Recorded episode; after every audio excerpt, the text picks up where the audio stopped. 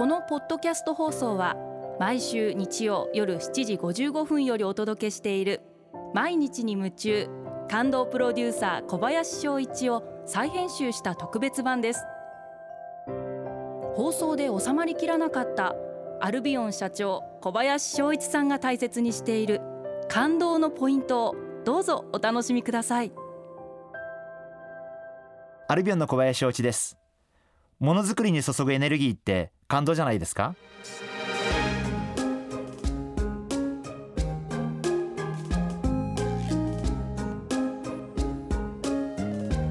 えー、先日広島の車を作られている会社松田様で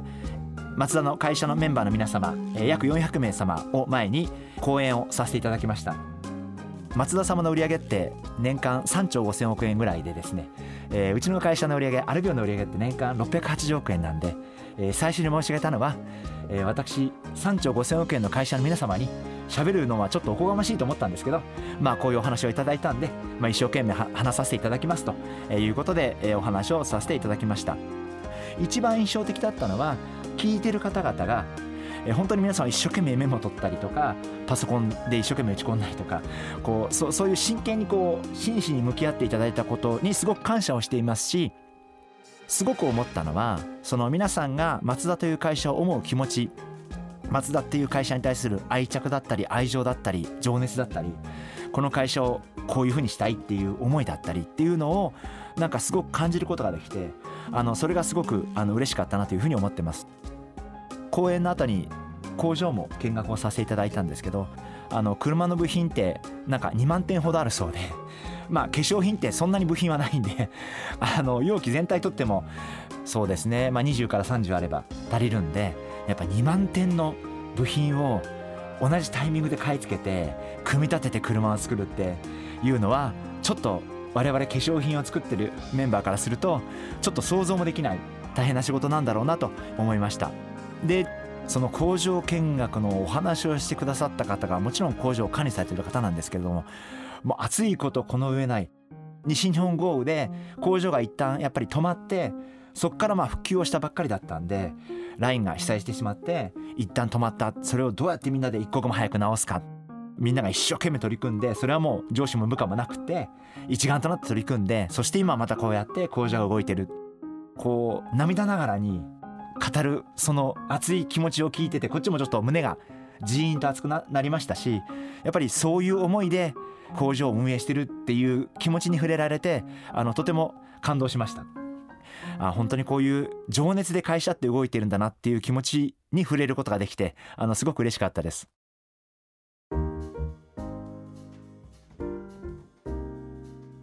それでは最後にリスナーの皆様のメッセージをご紹介します。えりまるさん女性の方ですね。ありがとうございます。私は科学系の大学を卒業後製薬会社の研究所や食品メーカーの開発部署で仕事をしてきました。現在は化学メーカーで分析業務の仕事をしています。同僚は全く違う事務系の仕事をしていた人で仕事でわからないことがあるといろいろ聞かれるのですが自分が当たり前と思っていることもなかなか理解してもらえず誰も同僚に基本的な知識を指導せず困っています。こうした方がいいのではと助言すると嫌な顔をされます。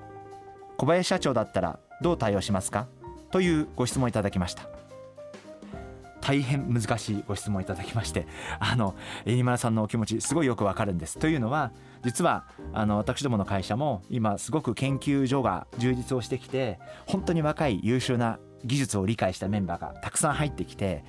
あの実は私自身が彼らについていってないところがいっぱいあるんです。あるいは彼らから教えてもらうことがいっぱいあって私も実は彼らからいろいろ聞きながらあの分析の仕事はこうですよとかあのものづくりはこうなんですよとか植物ってこうなんですよとかっていうことをいろいろ聞きながら実は私も日々勉強してる状態なんです。ですからえりまるさんがイライラされるお気持ちあのすごいよくわかります。で私自身はやっぱり文系の方々も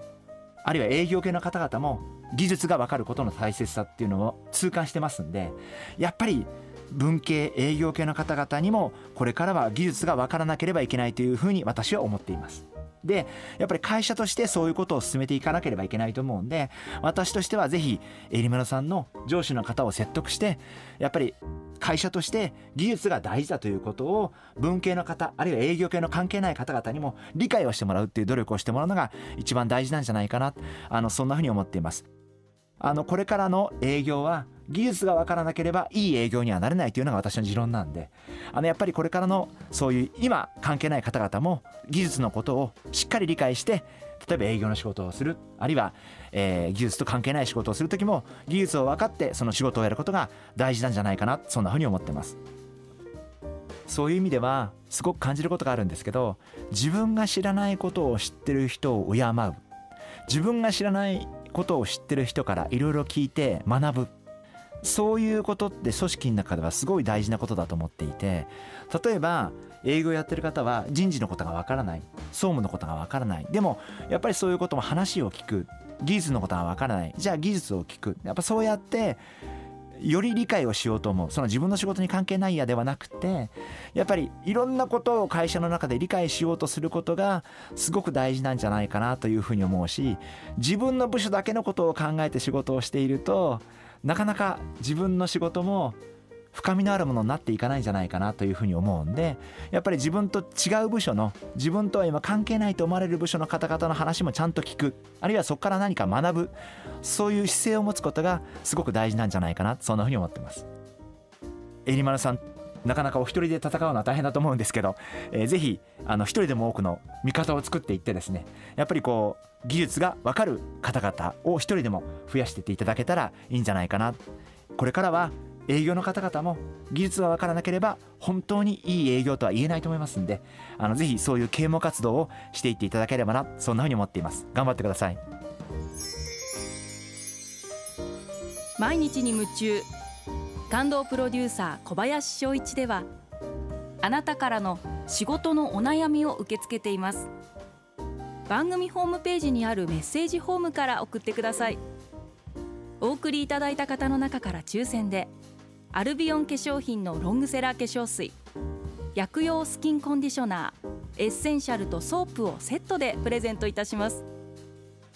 たくさんのメッセージをお待ちしています。